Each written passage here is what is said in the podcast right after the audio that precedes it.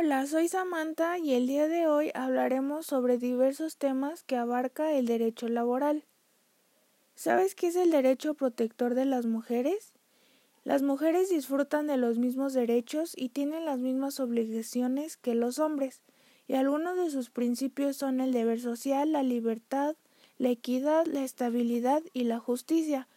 Las madres trabajadoras que durante su embarazo laboren tendrán derecho durante el periodo a no realizar trabajos que exijan sumo esfuerzo y disfrutarán de seis semanas antes y seis posteriores al parto y en el periodo de la lactancia tendrán dos reposos de 30 minutos cada uno. La licencia de paternidad es cuando se otorga un permiso de cinco días laborales con goce a sueldo a aquellos hombres trabajadores por el nacimiento de sus hijos. Y el derecho de los menores está prohibida la utilización de trabajo de los menores de 14 de esta edad y menores de 16 que no hayan terminado su educación obligatoria, salvo los casos que apruebe la autoridad. Existen trabajos en los cuales queda prohibida esta utilización, que son los expendios de bebidas embriagantes, trabajos ambulantes, trabajos subterráneos, establecimientos no industriales y trabajos nocturnos. Los riesgos de trabajo son las enfermedades patológicas o lesiones originadas en forma directa o indirecta por sus tareas. ¿Sabes qué te tiene que dar tu patrón? Él te tiene que dar aguinaldo, vacaciones, prima vacacional, prima dominical, días de descanso, licencia de maternidad, licencia por adopción, prima de antigüedad, prestaciones por renuncia o despido injustificado. ¿Sabes qué es una indemnización? Esta es la compensación económica destinada a reparar, garantizando su indignidad al afectado por una privatización de un bien o un derecho.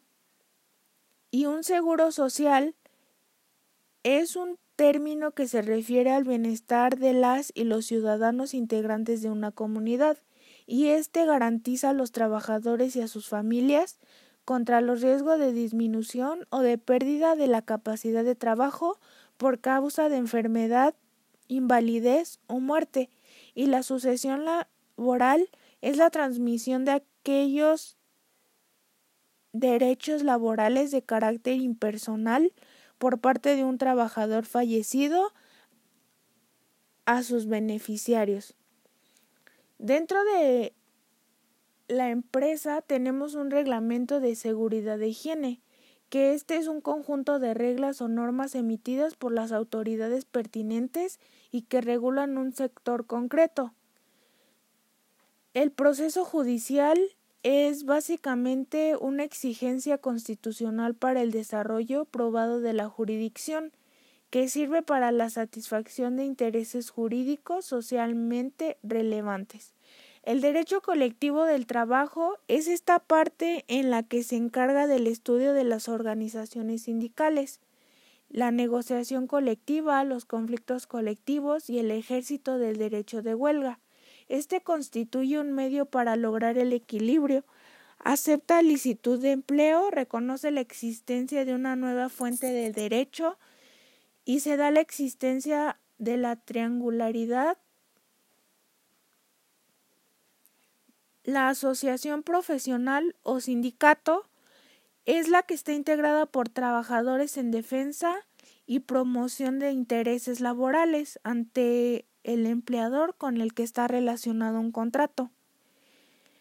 Las características principales de este es que deben de ser mayores de 14 años, no deben ingresar trabajadores de confianza, tienen que ser legales con personas morales y que representen en la defensa de derechos individuales.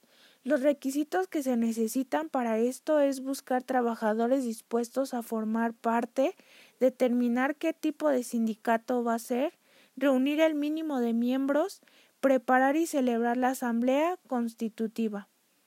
Las prohibiciones son que no deben intervenir en asuntos religiosos, ejercer la profesión de comerciantes con ánimo de lucro. ¿Y sabes cuáles son sus derechos y obligaciones? Bueno, pues ellos deben de elegir libremente su representante y su obligación es que deben de dar informes, comunicar a la autoridad los cambios de directiva y modificaciones de estatutos. Un contrato colectivo es un convenio que está celebrado entre uno o varios sindicatos de trabajadores y patrones con objeto de restablecer condiciones de las cuales debe prestarse el trabajo en las empresas. ¿Y cómo se hace? Ellos se reúnen a través de un sindicato o grupo junto a la empresa y su finalidad es llegar a un acuerdo en cuanto a las condiciones laborales aplicables en la empresa.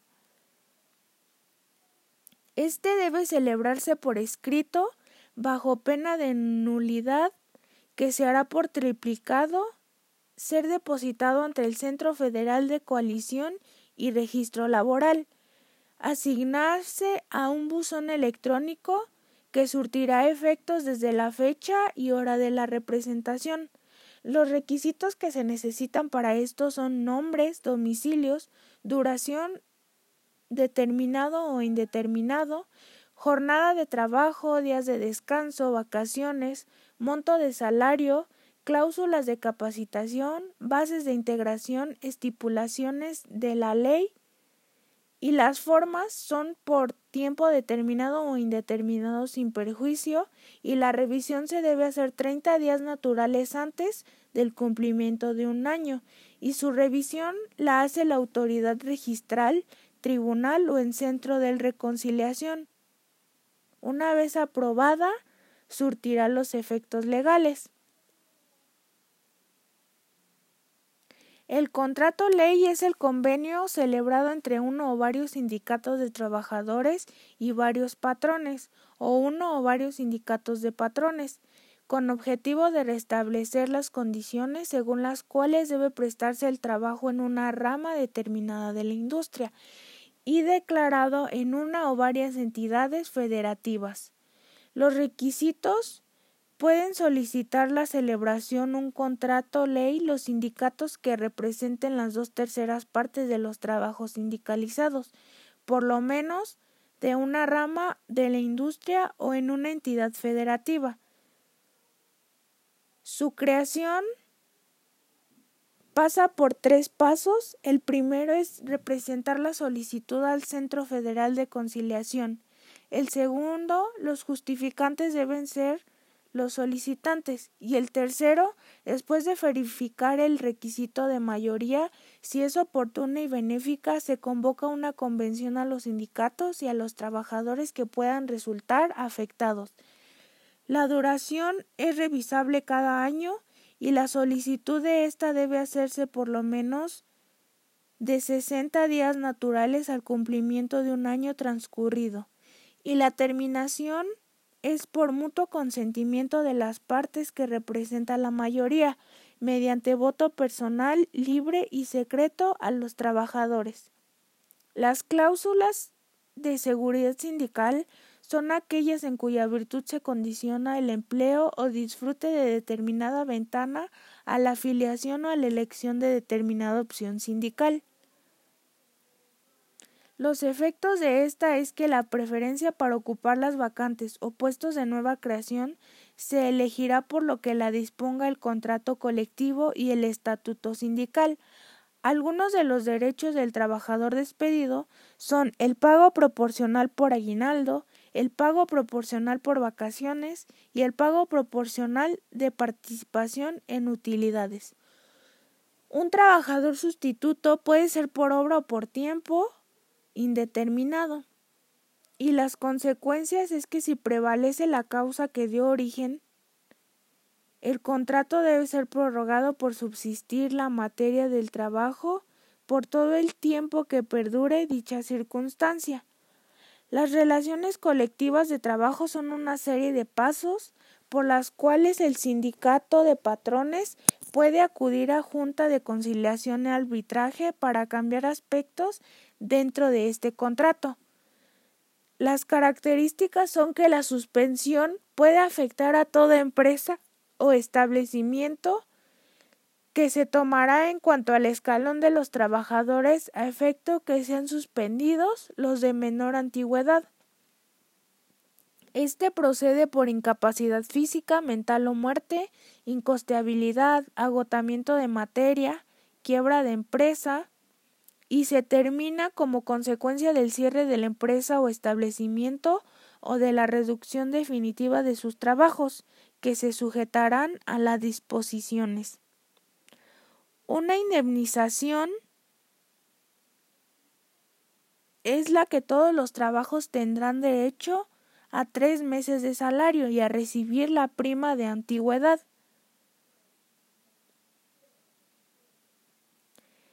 Los trabajadores reajustados tienen derecho a una indemnización de cuatro meses de salario más veinte días por cada año de servicios prestados o la cantidad estipulada en los contratos. Un conflicto de trabajo se da entre trabajadores y patrones y son las controversias típicas ya que en ellas se colocan frente a frente los factores del proceso productivo, trabajo y capital. Una huelga es la suspensión temporal del trabajo llevado a cabo por una coalición de trabajadores. Esta se basa por tres etapas. La primera es la gestación, que es cuando los trabajadores se reúnen para cuestionar o señalar la conducta del patrón. La prehuelga es la etapa de esta que comprende la prestación del pliego petitorio ante la Junta de Conciliación y Arbitraje. Y la tercera es la huelga estallada, que es la suspensión de labores empresariales pacífica y se comienza en hora y fecha exacta señaladas. Los requisitos deben abarcar a una empresa o varios establecimientos que deban limitarse al mero acto de la suspensión del trabajo. Los objetivos son conseguir el equilibrio de producción, celebración de contrato colectivo y exigir revisión, exigir el cumplimiento del contrato, exigir el cumplimiento de disposiciones legales. Y la terminación es la huelga que termina por acuerdos de trabajadores. Si el patrón se allana, si existe un laudo arbitral de la persona, si existe una sentencia tribunal si los trabajadores someten el conflicto a su decisión.